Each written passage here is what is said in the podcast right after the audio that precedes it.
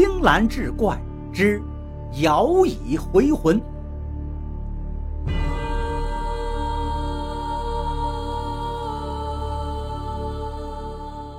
每个地方因为地域跟风俗习惯不同，对于丧葬之事都会有各自独特的处理方法。我们这边要是老人去世，埋葬的当天就会在棺材上捆上一只大红公鸡，棺材落地，老人入土之后，那个公鸡要带回家里。当天晚上都会请来村里的先生和一些精壮男子，差不多晚上十一点的时候。由这个先生开始做法事，然后让请来的男人们和亡者的家里人拿着铁链敲打着簸箕，带着那只公鸡，先在自家的屋里走上一大圈，边走边撒米，嘴里还要喊一些话。就这样一直走到坟地里，最后主人还要把那只大公鸡炖了来招待大家，让先生吃鸡头。这就是我们这里民间所说的撵鬼。撵鬼其实就是为了清理家里头，毕竟家里的屋子多少都会留一些老人的气息。老人入土之后，要清理家里，让家里变得干净一点，活着的人内心也能得到一些安慰，而不至于被吓到。在农村，大多数的撵鬼都还算正常的，不会发生什么事情，也就是走个过程。可是我小时候记得有一次撵鬼，让我到现在想起来还会时常的问自己：那天晚上发生的是真的吗？记得十岁那年，村里一个老太太去世了。她去世的时候已经九十六岁，算是村里德高望重的老人了，所以葬礼办得很是体面，全村的人都去了。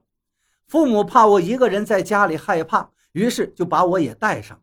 晚上九点多的时候就开始撵鬼了，事先准备好了大红公鸡、粗铁链、柳树枝、杀猪刀、一碗白米和农村里用的簸箕。关于撵鬼，在很小的时候我就听说过，以前遇到这样的事儿，大人都会让小孩子避开，害怕被吓到。可是因为那天晚上，父母都在跟着忙活，也就没有管我，于是我就躲在后边观看。只见那先生用刀子在鸡脖子上划了一下，鸡脖子上就开始滴血了。可是鸡还是活生生的。那边村里的精壮男子们都各自拿着事先准备好的东西，跟着先生敲打着簸箕，抖动着铁链，嘴里喊着什么话，绕着老人家待过的屋子走动。那天晚上，一切都进行得很顺利。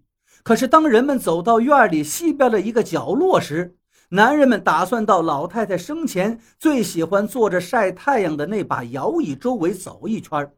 忽然，已经滴了不少血、眼看奄奄一息的大公鸡一下子发出了凄厉的啼鸣声。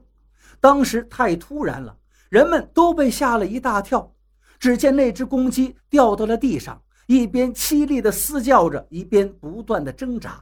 这时，那老太太家养了多年的大黄狗也突然对着角落里的摇椅叫了起来。这还不算，老太太家的狗一叫，整个村子里的狗也都跟着叫了起来。不知从哪还跑来了三只大狗，绕着摇椅不断的狂吠，但又好像害怕什么东西一样，一边狂叫一边向后退缩。那只大公鸡也是愈加挣扎的厉害。情况出现的突然，人们都没反应过来。过了几分钟之后，大家才回过神儿。男人们连忙上前赶走了几只狗。